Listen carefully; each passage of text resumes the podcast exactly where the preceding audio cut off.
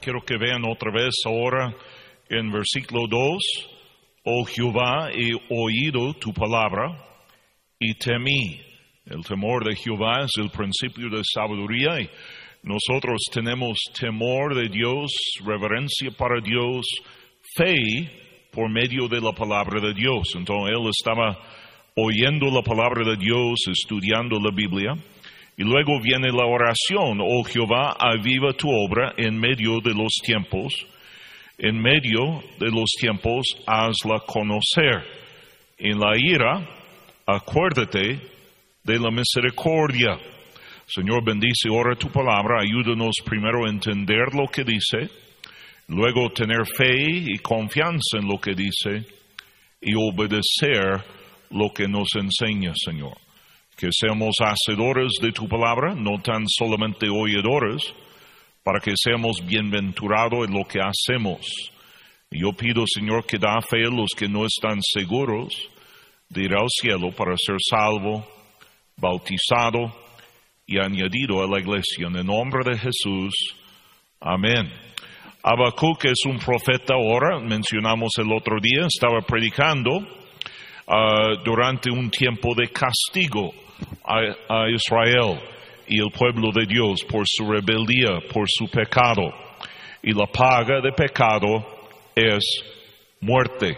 Durante este tiempo él había determinado que él iba a estar firme y obediente a Dios durante esta época. En el capítulo 2 él dice, sobre mi guarda estaré. Cada siervo de Dios, cada pastor, cada predicador uh, es una atalaya espiritual. Él debe estar en su lugar, debe estar preveniendo la gente del peligro de pecado. Él dice, velaré para ver lo que me dirá y uh, qué he de responder tocante mi queja. Uh, la Biblia dice, debemos echar nuestra ansiedad sobre Dios. Él tiene cuidado de nosotros y, y Él estaba uh, echando sus cargas a Dios en oración y Él ahora está esperando la respuesta a Dios y mientras Él está esperando, Él está trabajando para Dios. Jehová me respondió y dijo, escribe la visión, declárala en tablas para que corra el que leyera en ella. Y Dios quiere que la palabra de Dios corre, que no regresa vacío la palabra de Dios. Me gusta este tiempo de lluvias en México. Bueno, no me gusta cuando estoy predicando en la calle porque luego me cae el aguacero encima de la cabeza como anoche, ¿verdad? Pero, uh, pero me gusta uh, ver la, la, la, la tierra dar fruto y la hierba y el pasto uh, y la cosecha empieza a brotar, empieza a salir. Y así es la palabra de Dios, no regresa vacío. Por eso es tan importante que lo predicamos, que lo anunciamos. Aunque la visión tarda, uh, tardará aún por un tiempo, más se apresurará hacia el fin. Y, uh, y, y así es lo que predicamos. A veces tarda. A veces tarda, pero cuando viene, viene pronto. Yo predicaba por años, hermanos, aprecio lo que Dios está haciendo en la iglesia y aprecio ver gente salvo y bautizado y uh, los, los bancas llenos de gente y, uh, dos cultos uh, con un oratorio de siete mil. Y yo dije a los hermanos, hermanos, mira, podemos perder eso de un día a otro. Yo vi las caras de algunos cuando yo dije, ay, pastor, eso nunca va a suceder.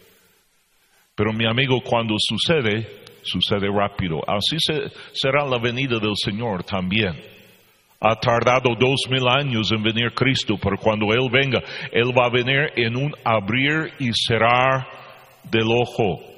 Y dice, espéralo, porque sin duda vendrá, no tardará. He aquí que aquel cuyo alma no es recta, sin orgullose, orgullece, mas el justo por su fe vivirá. Y uh, este texto es muy importante. Es uh, así empieza la vida cristiana por fe y así seguimos en la vida cristiana por fe. Somos salvos por fe, Efesios capítulo 2, somos guardados por fe. Primer de Pedro enseña eso. Y nosotros es, es fe, es la es la ah, roca, el fundamento de la vida cristiana. Fe viene por el oír, el oír de la palabra de Dios. Ah, miramos al libro de Gálatas, Pablo menciona este versículo cuando él está predicando en el libro de Gálatas y, ah, está explicando que salvación no era por la ley o las obras. Tuvimos un grupo de mesiánicos que llegaron aquí hace tiempo, querían convertir a la iglesia y ellos pensaban que iba a convertir toda la membresía de la iglesia, pero la Biblia nos da firmeza en la fe que tenemos. Y uh, Gálatas capítulo 3, versículo 9 dice, uh, de modo que los que uh, de la fe son bendecidos con el creyente Abraham. Pablo está explicando a Abraham, el padre de fe, fue justificado por fe, no por obras. Porque todos los que dependen de las obras de la ley están bajo maldición. Pues escrito está maldito todo aquel que no permaneciera en todas las cosas escritas en el libro de la ley para hacerlas. Él dice, tú tienes que escoger. En Romanos 11, él, él dice, si salvación es por fe, ya no es por obras. Si es por obras, ya no es por fe. Él dice, tienes que escoger. No puedes andar en las dos opiniones, como Elías predicó ah, al, pueblo de Israel. Mira, no puedes servir a Baal y a Jehová, tienes que escoger. Si Baal es Dios, servir a él. Si Jehová es Dios, servir a él. Ah, y, y Dios dice, mira, escoja. Si estás bajo las obras, tienes que cumplir todos los mandamientos desde Génesis hasta Apocalipsis, tiene que guardar todo perfectamente bien sin desobedecer a nada. Buena suerte con eso. Y luego él, él dice en el siguiente versículo que por la ley ninguno se justificará para con Dios es evidente porque el justo por la fe vivirá. Él dice, la ley no es fe, Fe es creer lo que Dios prometió. Y luego él explica, Abraham fue justificado antes de ser circuncisado. Circuncisión era un señal, un símbolo que él recibió después para que todo el mundo supiera que él había puesto su fe en la promesa de Jehová. Es como bautismo. Bautismo no te salva, pero el primer mandamiento de Dios después de ser salvo es ser bautizado. Bautismo simboliza la sepultura, la resurrección, es tu anuncio de tu fe al mundo. En Gálatas 2, versículo 16, tremendo texto dice, sabiendo que el hombre no es justificado por las obras de la ley, sino por la la fe de Jesucristo, nosotros también hemos creído en Jesucristo para ser justificados por la fe de Cristo y no por las obras de la ley, por cuanto por las obras de la ley nadie será justificado. Ahora Pablo cuando dice eso está hablando a Pedro. Y él está hablando a Pedro y, uh, uh, dice en versículo 11, cuando Pedro vino de Antioquía, le resistí cara a cara porque era de condenar. Pedro en sus acciones, en su manera de vivir, estaba dando la idea a la gente, la impresión a la gente que debemos seguir obedeciendo los mandamientos del Antiguo Testamento. Y Pablo le está diciendo, Pedro, tú sabes que yo y tú somos justificados por fe sin las obras de la ley. Y él dice, Pedro, tú sabes, nadie, absolutamente nadie va al cielo por sus obras, es por la fe en Jesucristo. Cree en el Señor Jesucristo y serás salvo tú y tu casa. Todo aquel que invocare el nombre del Señor será salvo. Más después Pedro, en segunda de Pedro, reconoce, él dice, lo que Pablo me dijo era cierto. Más, lo que Pablo me dijo era la palabra de Dios. Y mi amigo, si Pedro y Pablo no van al cielo, por buenas obras, yo dudo seriamente que tú o yo podemos llegar al cielo por buenas obras. Ahora, todo eso empezó en este texto del Antiguo Testamento de Habacuc. Ahora, más allá en 1 de Juan, capítulo 5, vimos eso el otro día, pero es importante, 1 de Juan 5, versículo 4 dice, porque, porque todo lo que es nacido de Dios vence al mundo, esta es la victoria que ha vencido al mundo, nuestra fe. Ahora, él dice, no solamente somos salvos por fe, pero somos victoriosos, somos más que vencedores por medio de nuestra fe. Yo no sé de usted, yo no quiero recibir la salvación, yo quiero hacer algo para Dios con mi salvación. Yo quiero trabajar para Dios. Yo quiero vencer al diablo. Y, mi amigo, mira, la iglesia, la promesa que Cristo dio a la iglesia era que las puertas del Hades no prevalecerán contra ella. La iglesia no debe estar escondido. Hay, pastores que tienen una idea que ah, lo que voy a hacer es por unos tres, cuatro meses, yo voy a esconderme debajo de la cama y voy a estar aquí bajo la cama. Ojalá, ojalá que no me pegue el coronavirus, ojalá que no me pega, ojalá que no me pega. Y, ellos creen cuando salgan de debajo de la cama, Dios va a mandar avivamiento. De decirte, pastor, eh, estás equivocado. Estás equivocado. Eso no es lo que va a suceder. Mira el libro de Proverbios, por favor, capítulo 24. Proverbios, capítulo 24. Dice versículo 10, si fueras flojo en el día de trabajo, la palabra trabajo es también traducido aflicción. Yo conozco muchos cristianos que creen que trabajo es aflicción. Pero eh, eh, día de trabajo, en tiempo difícil, él dice, tu fuerza será reducido. Ahora, mi amigo, escúcheme, lo siento cristiano, yo no sé lo que tú piensas, pero tú no vas a quedar en la casa ahí mirando la televisión semana tras semana, semana, oh, yo no voy a quedarme aquí y luego esperar que cuando termina todo le va a salir bien. No, la Biblia dice tu fuerza será reducido.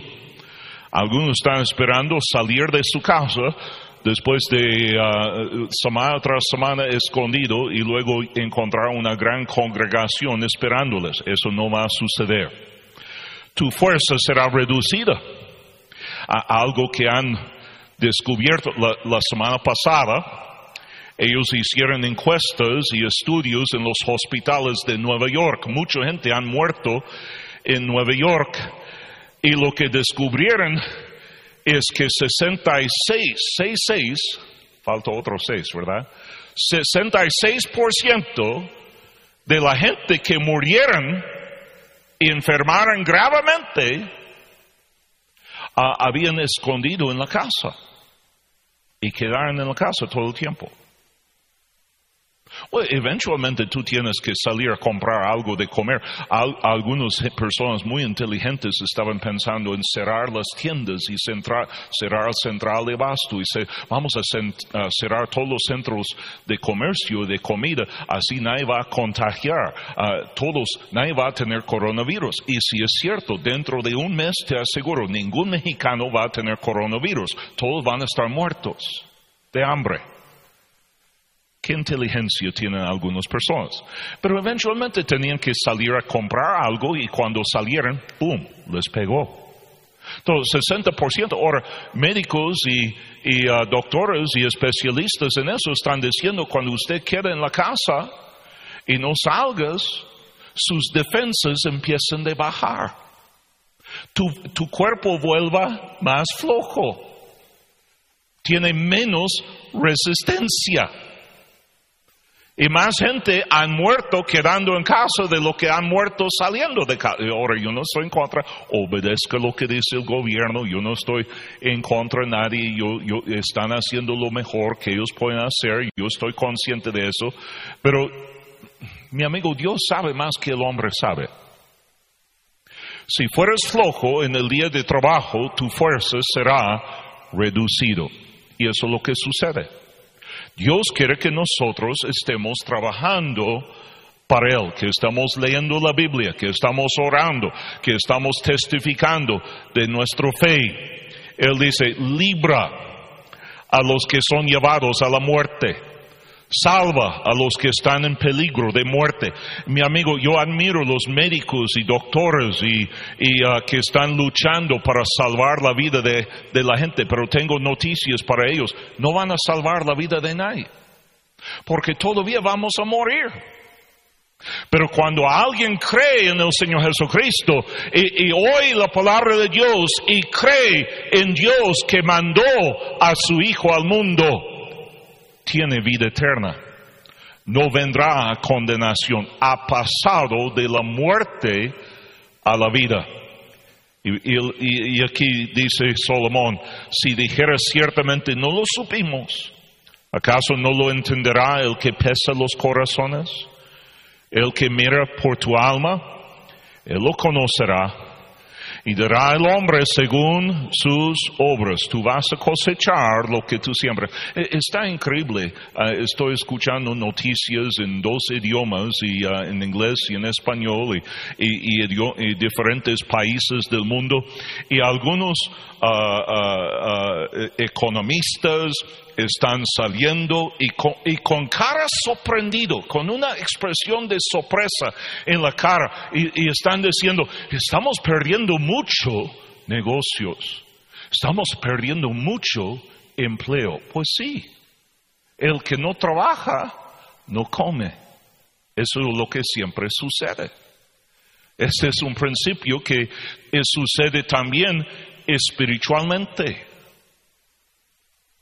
Si es importante para un médico, una enfermera, arriesgar todo para luchar y extender la vida de alguien por unos años, es más importante todavía para un cristiano estar testificando y hablando a la gente de Cristo. Y algunos dicen, oh, es que yo no lo sabía. O lo que algunos me han dicho es que yo no sé cómo ganar almas. Yo no lo puedo hacer. Mira, cual, Cualquier niño puede aprender a ganar almas. El otro día estuve con un grupo de personas, les llevé comida y todo eso, pero habían perdido sus casas, se quemó aquí por el central de Abasto, 35 familias perdieron sus casas, perdieron todo, hasta perdieron la forma de trabajar también. Pero había un dulce espíritu en esta reunión y ah, ah, porque hablé acerca de Cristo, no se turbe vuestro corazón, crees en Dios, creed también en mí. Y luego Cristo dice que Él está preparando una mansión para nosotros y, y si lo prepara, Él va a venir otra vez y recoger a nosotros y llevarlos donde Él está. Y había un dulce espíritu, aunque perdí mi casa, aunque perdido todo, Dios me está haciendo algo mejor. Y después de la reunión, una señora, se llama Claudia, si recuerdo bien, creo que era Claudia, no estoy seguro. Si ella está escuchando ahorita, pues perdóname. Pero ella dijo, ah, pastor, mi, mi hermana, su hijo falleció. Y ella es inconsolable, ella está muy triste, pastor. ¿Qué puedo hacer? Y yo le expliqué a ella, hermana, no hay nada que puedas hacer hasta que ella recibe el consolador en su corazón, el Espíritu Santo. Y yo saqué un folleto y le expliqué a ella, mira, eso es como ganar su, su hermana a Cristo y le expliqué, primero explicarle la paga de pecado aquí, que todos somos pecadores, la paga de pecado es muerte, de tal manera amó Dios al mundo que ha dado a su Hijo unigénito para que todo aquel que en Él cree no se pierda, mas tenga vida eterna. Y le expliqué en unos minutos, pocos minutos, le expliqué cómo ganar su hermana a Cristo. Hace años, yo recuerdo, había una hermana aquí en la iglesia. Ah, su nombre era Juana. Realmente su nombre era Olga. Pero el día que le bauticé, yo estuve bautizando varias personas y yo me equivoqué. Su nombre era Olga, pero yo la llamé Juana. Y cuando le bauticé, le, le, ah, dije, bautizo ahora a Juana en el nombre del Padre, del Hijo, del Espíritu Santo. Y después alguien le dijo, ah, eh, eh, Olga, ¿por qué no dijo al pastor que tu nombre es Olga y no Juana? Él dijo, si él me llamó Juana, yo soy bautizado Juana, ahora soy Juana. Pero Juana no sabía leer o escribir, pero sabía ganar almas. Era bueno para ganar almas. Ella, ella saldría con un folleto y iría a, la persona y decir, mira, ah, ah, ¿qué dice aquí? E- Este, eh, ¿qué dice aquí? Pues dice como está escrito que no hay justo ni a uno. Y ella digo, eso es ci- cierto. Ahora, ¿qué dice eso? Y ella ganaba la gente a Cristo, aunque no sabía cómo leer o escribir, ella sabía compartir su fe. Y eso es lo que Dios quiere que nosotros hagamos. Dios quiere, dice, no seas flojo en el día de trabajo. Haz algo para Dios. O es que yo no puedo tener una congregación grande ahora. Yo no puedo predicar a miles de personas ahora como antes. Yo no podía ah, hacer lo que antes hacíamos aquí en la iglesia. No, pero tú puedes hacer algo. Haga lo que tú puedes y vas a ser sorprendido como Dios bendice. Él dice, el que mira por tu alma, él lo conocerá, dará el hombre según sus obras y Dios nos va a recompensar según lo que hacemos, lo que trabajamos. Luego mencionamos, mira el libro de Habacuc, capítulo 2, versículo 5, también el que es dado al vino es ah, traicionero, hombre soberbio, que no permanecerá, ensanchó como el Seol su alma. Es como la muerte que no se saciará. Antes reunió para sí todas las gentes y juntó para sí todos los pueblos. Es interesante, la muerte nunca está satisfecho. El diablo que tiene el imperio de la muerte nunca está satisfecho. Y escúcheme, un hijo de Dios no debe estar satisfecho tampoco.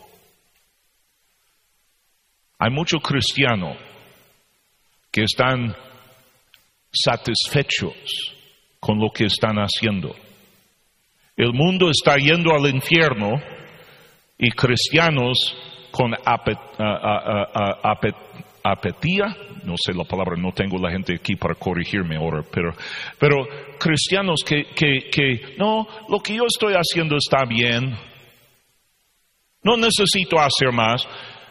Nosotros debemos tener el deseo. Dios dice, clama a mí y yo te responderé. Te enseñaré cosas grandes y ocultas que tú no conoces. Yo salgo todavía a las montañas y ah, aunque han cerrado los parques, yo voy donde no hay parque, donde no hay gente. Yo subo la mont- montaña donde hay lugares donde puedo estar solo. Yo estoy orando y rogando a Dios, Señor, nunca permite que estoy satisfecho. Renuevo en mí el deseo de servir a Dios, de hacer algo para Dios. La semana pasada bautizamos 273 personas. Y, ah, pero yo no estoy feliz con eso. Yo quiero ver más. Yo quiero ver más gente salvo, más gente bautizado. Si el diablo no está contento con lo que está haciendo, el cristiano no debe estar contento con lo que está haciendo. Mira el libro de Mateo, capítulo 5. Mateo, capítulo 5. Cristo está enseñando aquí cómo recibir, obtener la bendición de Dios. Y él, él dice en versículo 5, bienaventurados los mansos, porque ellos recibirán la tierra por heredad. Bienaventurados los que tienen hambre y sed de justicia, porque ellos serán saciados.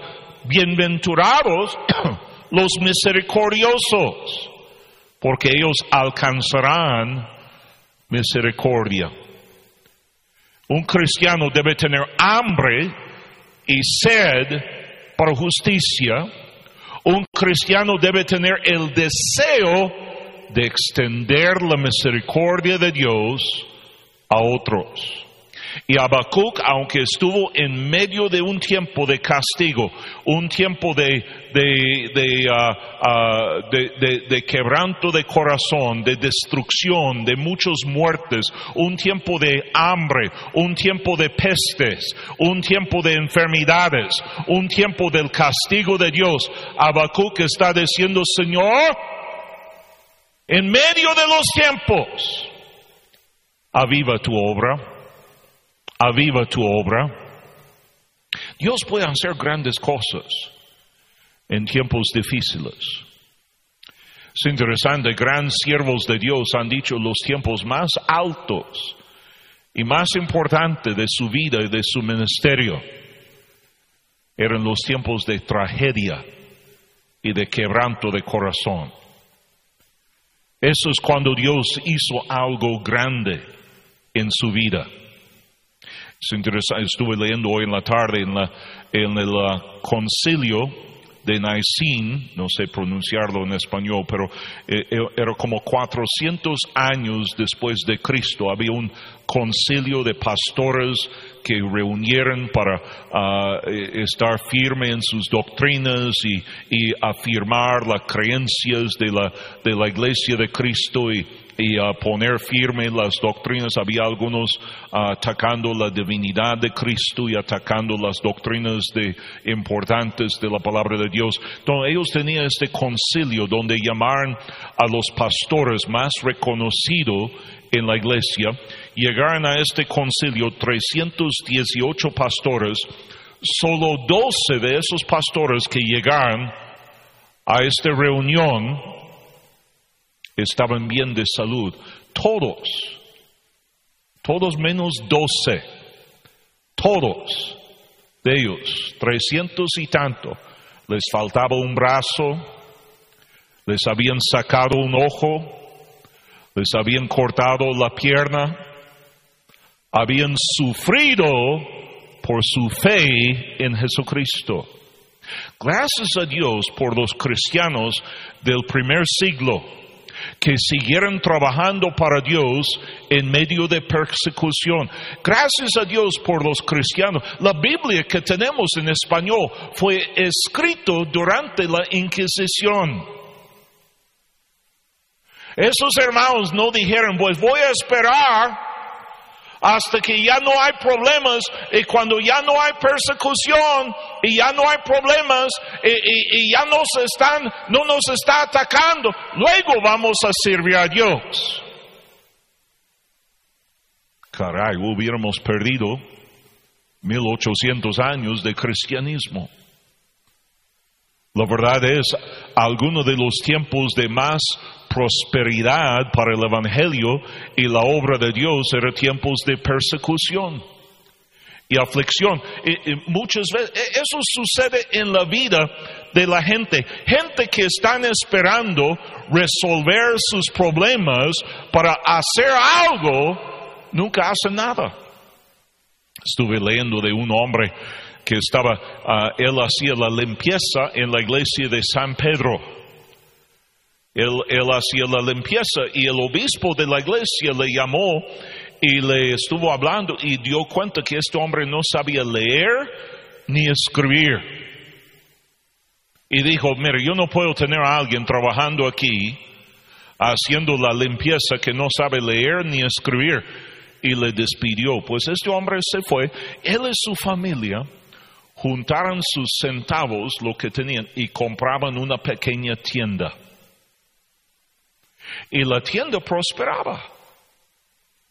Y ellos echaron ganas y trabajaron duro la tienda. Y luego compraron otra tienda. Y luego otra tienda. Y luego otro. Y otro. Y un día este hombre estaba sentado Ahora era un millonario y estaba sentado con su contador y su contador le dijo sorprendido, mira, tú has hecho todo eso y no sabes leer ni escribir. ¿Dónde estaría usted ahora si supiera leer y escribir? Él dijo, haciendo la limpieza en San Pedro. La verdad es, él tomó un obstáculo y lo convirtió en ser éxito. Hace años había una sequía en Florida.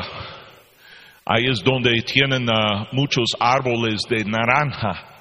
Uh, naranjos y muchos naranjos y, y, y uh, yo he ido a Florida, tremendo jugo, si lo compre fresco ahí en un puesto a un lugar del huerto, pero ellos tienen huertos enormes de, de árboles de naranja y, y durante esta sequía estaban muriendo los árboles. Y estaban buscando los campesinos agua para, para no perder la cosecha, para no perder nada. Y, y había un hombre que sus árboles estaban bien, estaban produciendo bien, estaban verdes, tenían buen fruto. Y llegó un campesino con él, dijo, ¿cómo es posible? El suyo, tu huerto está prosperando, nuestros huertos están secando y muriendo y, sus árboles están bien. Y, y él dijo, cuando yo los sembraba, les di muy poco agua muy poco agua.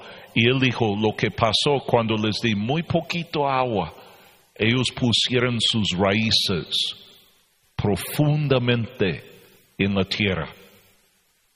Y ellos tienen sus raíces ahí bien, bien profundos. Y ellos pueden durar más semanas sin, sin lluvia. Si no llega la lluvia, ellos van a estar bien. Y es interesante, leímos el otro día en un culto que, que Dios dice en el libro de lamentaciones, es bueno para un joven ser afligido en su juventud. A veces las aflicciones da fruto en la vida de nosotros. Y, y, debemos estar aprovechando el tiempo de aflicción para ver avivamiento y bendición en la obra de Dios.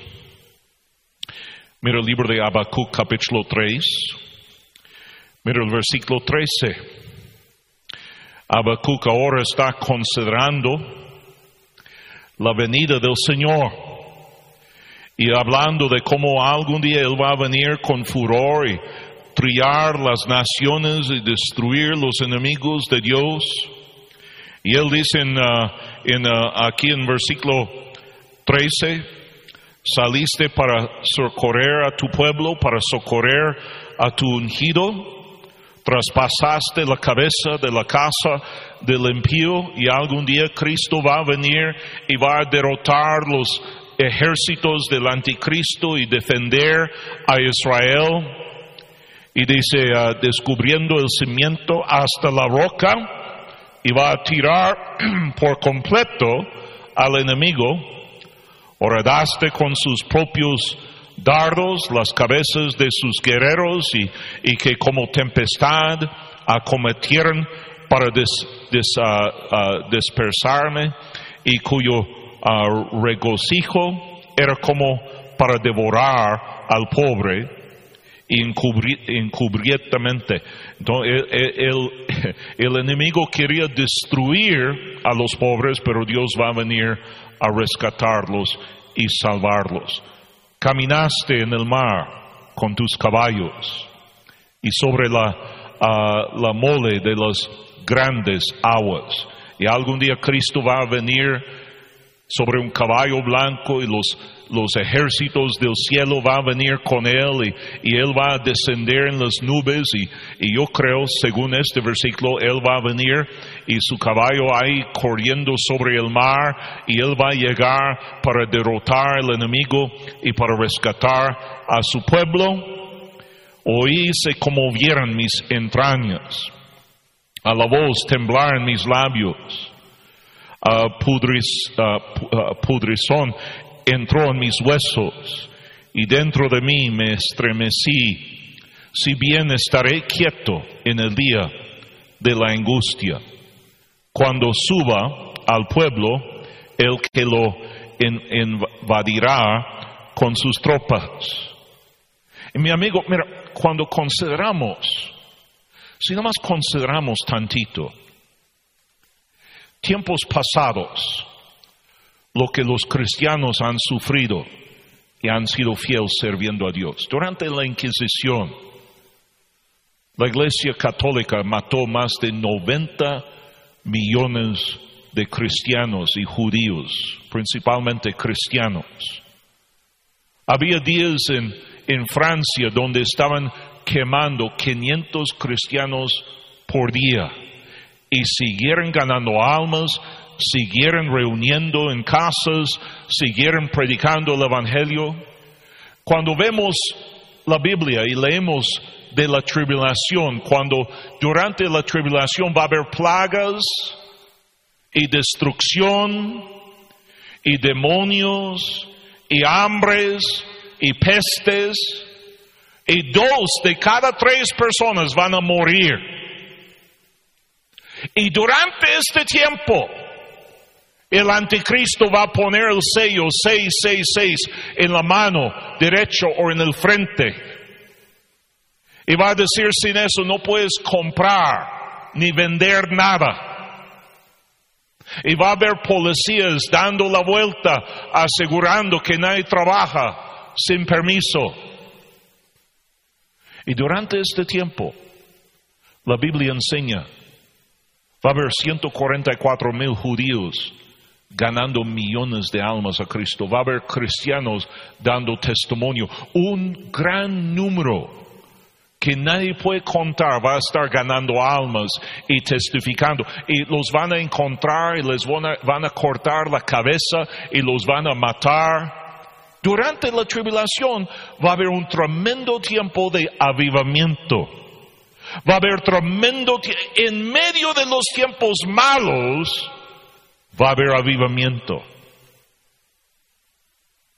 ¿Cómo podemos leer de eso del pasado o leer de eso del futuro y luego decir como cristianos, bueno, Está bien, qué bueno que ellos trabajaron durante tiempo difícil en el pasado, qué bueno que van a trabajar en tiempo difícil en el futuro, pero ahorita que me toca a mí, yo no. Yo no voy a hacer nada. ¿Cómo podemos ser así? Es increíble. Queremos ser la única generación en toda la historia de la iglesia que pone flojo en el día de trabajo? Yo no sé de usted, yo no quiero ser esta clase de cristiano. que está ahora a través de profecía, considerando el poder de Dios y, que fuerte es Dios y la magnificencia de Dios y, que, que, fuerte va a ser Él. Y nota la, resultado, él tiene ahora tanto emoción y tanto temor de Dios y reverencia para Dios. Él dice en versículo 17, aunque la higuera no florezca, ni en las vides haya frutos, aunque falte el producto del olivo y los labrados no den mantenimiento las ovejas sean quitadas de la majada. No hay vacas en los corrales. Con todo, yo me alegraré en Jehová, me gozaré en el Dios de mi salvación. Jehová el Señor es mi fortaleza el cual hice mis pies como las de siervas y, y, en mis alturas me, me, hace andar al jefe de los cantores sobre mis instrumentos de cuerdas. Y, y él está escribiendo eso como una poema. Él dice, mira, a mí no me importa si hay fruto, si hay comida, si hay ganado, a mí no me importa cómo, cómo va la situación en la ciudad, yo voy a regocijar en mi salvación. Y la, el gozo del Señor es la fuerza del cristiano. Ahora, para un hijo de Dios, las circunstancias no determina su gozo, su ánimo o su fe. Mira, ¿tú no crees que yo estoy quebrado de corazón trabajando año tras año para edificar esos edificios y tener edificios para 12 mil personas y, estar luchando para hacer rutas y, para llenar la ciudad de la, de la palabra de Dios. Y, no creo que ver todo eso es vacío. Yo dije a Dios muchas veces, yo prefiero morir antes de ver esos auditorios y edificios vacíos. Yo prefiero morir. Por favor, llévame al cielo. Pero eso no es lo que Dios quería. Yo estoy quebrado de corazón, yo estoy desanimado. Yo creo que la única persona en, el mundo que hubiera entendido un poco lo que yo siento era hermano Hiles y él ya está en el cielo. Pero hermanos, mira, cuando yo considero y leo mi Biblia, y paso tiempo en oración y considero qué grande es Dios y qué grande ha sido Dios en el pasado y qué grande va a ser Dios en el futuro y qué grande es Dios ahora. Me da ganas de servirle. Yo estuve esta semana predicando a un grupito y, uh, empieza a llover, el viento, luego la lona cae encima de mi cabeza, me pega en la cabeza. Anoche estuve predicando y cae un aguacero y, el único lugar donde la lona no cubrió es donde me pusieron a predicar y toda la lluvia cayendo sobre la, la cabeza. Yo, yo estoy pensando, ahí está mi auditorio vacío. Ahí están mis edificios vacío. Y aquí estoy yo, debajo de una lona, mojándome. Pero al mismo tiempo yo sentí el gozo del Señor, yo sentí el, privilegio de estar predicando y sirviendo a Dios. Ahora, hermano, mira, han hecho reglamentos, han hecho leyes. A mí me, me gusta este, este versículo. Mira Mateo capítulo 28, por favor, Mateo 28. Promesas de Cristo. Mateo 28. Yo fui llamado a predicar viendo este versículo, versículo 18. Jesús se acercó y les habló diciendo, toda potestad me es dada en el cielo y en la tierra. Por tanto, id ser discípulos a todas las naciones, bautizándolos en el nombre del Padre, del Hijo, del Espíritu Santo cuando usted es salvo debe ser bautizado, enseñándoles que guarden todas las cosas que os he mandado.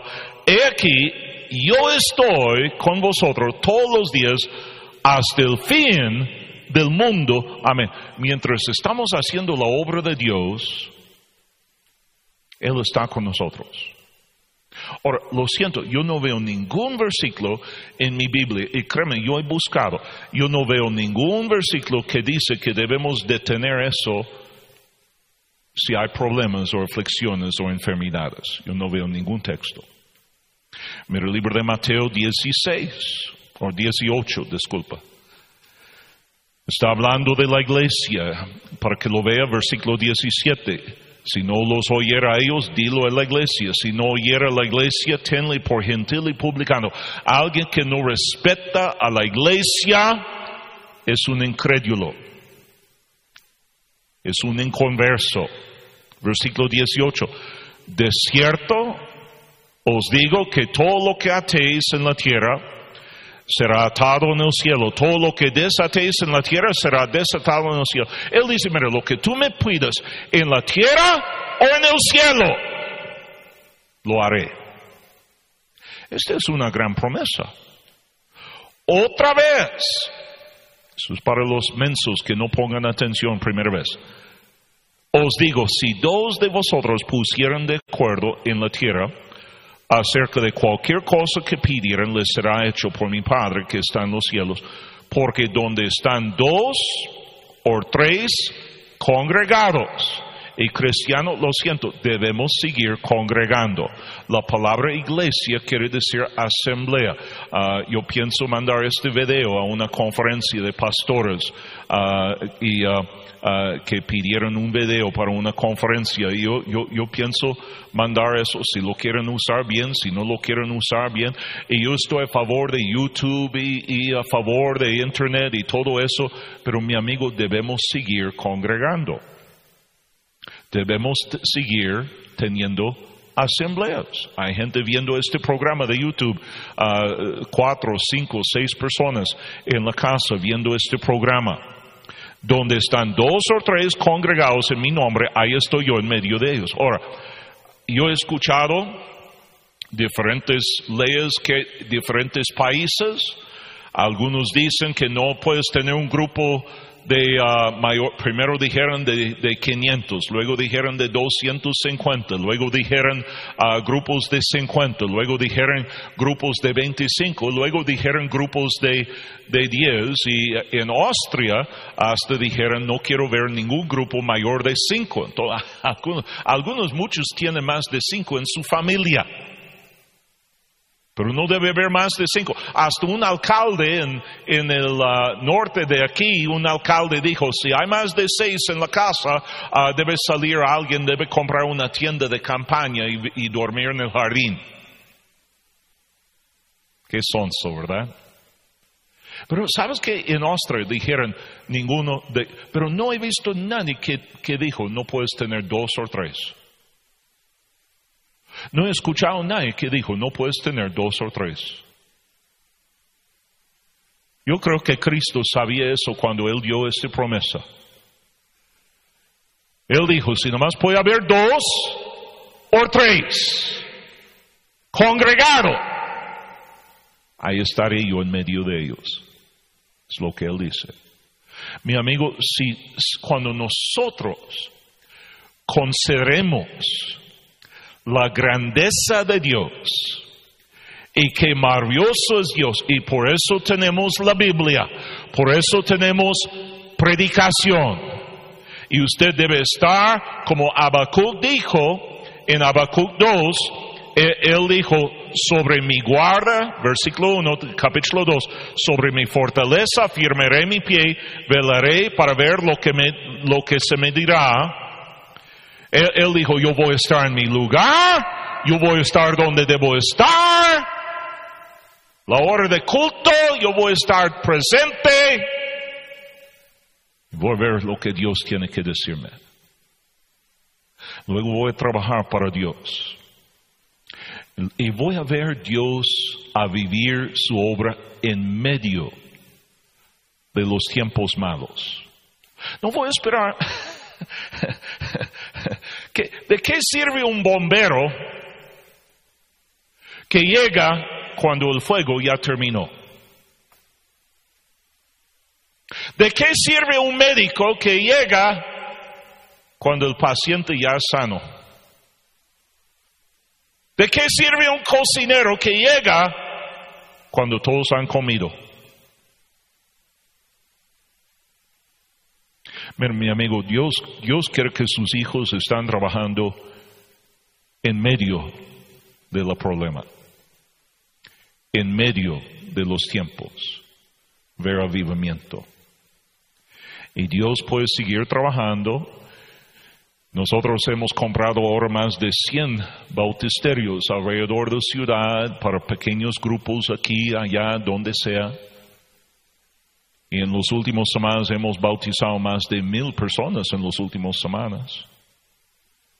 Y Dios siga trabajando, y Dios siga bendeciendo, y Dios siga aviviendo su obra en medio de los tiempos. Y los pastores que ven eso, mira, pregunta a su gente. Si, si dicen, no puede, y mira, si eso termina ahora, ya están hablando de hacerlo otra vez en septiembre. Parece que les gustó. Ya están hablando otra vez en septiembre, va a ser peor, dicen, y vamos a hacerlo más fuerte en septiembre. Pastor, ¿por qué no pregunta a su gente? Hermano, ¿tú quieres que voy a tu casa a predicar? ¿Tú quieres que yo vaya a predicar a tu familia? Si tú quieres que lo hago, yo lo hago. Y tú vas a ser sorprendido lo que Dios puede hacer en medio de tiempos difíciles. No espera que termine el tiempo difícil y el día de trabajo y el día de aflicción para trabajar. Ponte a trabajar para Dios ahora. Ahí en su casa les invito a ponerse a pie. Vamos a ponernos a pie, por favor, inclinar la cabeza, cerrar los ojos. Vamos a orar, Padre, bendice ahora. Ayúdanos a tener cristianos que están como Habacuc rogando a Dios a vivir su obra en medio de los tiempos.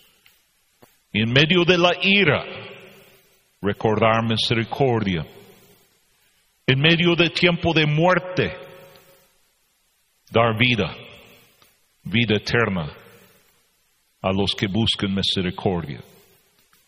Cabeza inclinada, ojo cerrado, ¿quién diría, pastor, estoy cansado de esperar? Yo quiero trabajar para Dios ahora. Yo no voy a esperar que termine los problemas, servir a mi gran Dios. Yo voy a servir a mi Dios ahora. Yo voy a trabajar para Él ahora. Yo quiero que manda avivamiento, no algún día en el futuro. Yo quiero que Dios manda avivamiento ahora. Ora por mí, levanta la mano bien alto, bien alto, Señor, ayúdanos ahora. Danos fuerza y fe. si no más podemos tener grupos de dos o tres, Señor, ayúdanos a estar consciente que está Jesús en medio de nosotros y vamos a predicar su palabra y vamos a seguir ganando almas y vamos a seguir bautizando convertidos y vamos a seguir enseñando y discipulando a la gente después de recibir a Cristo. Y vamos a trabajar, Señor, no vamos a ser flojo en el día de trabajo. No queremos que nuestra fuerza sea reducido, pero que sea aumentado. Puedes bajar la mano, ahí mirando, todos orando. ¿Quién diría, pastor, yo soy hijo de Dios, Cristo me ha salvado? Y cuando yo muero, yo voy al cielo por, por mi fe, vivirá. Yo viviré porque he puesto mi fe en Jesucristo. Podría levantar su mano como testimonio y, y ahí en su casa yo no puedo ver, pero si tú estás escuchando este programa y quizás invitó un vecino o un familiar a escuchar la predicación. Y usted diría ahora, pastor, la verdad es, yo no estoy seguro dónde va mi alma después de morir. Yo no sé si voy a, al cielo o al infierno. Pero pastor, yo quiero recibir la salvación de Jesús.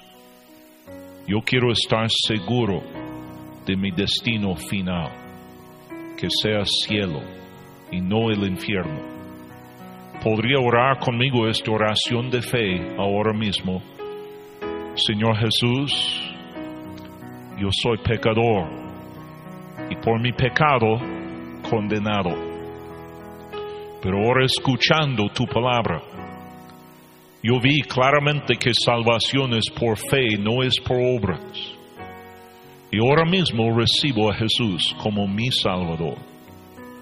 Perdona mi pecado, pasado, presente, futuro. Dame ahora el regalo de la vida eterna. Si usted oró ahora y pidió a Cristo la salvación de su alma por la autoridad de la palabra de Dios, te puedo decir que tú eres hijo de Dios, hija de Dios. Ahora tú debes ser bautizado debe buscar un pastor bautista que cree en seguridad de salvación y decirle, pastor, yo he recibido a Cristo Mi fe está en Él y ahora yo quiero obedecer el mandamiento. No espera que termine el crisis. No espera que termine la enfermedad. Tú obedezcas a Dios ahora mismo y Él te va a bendecir.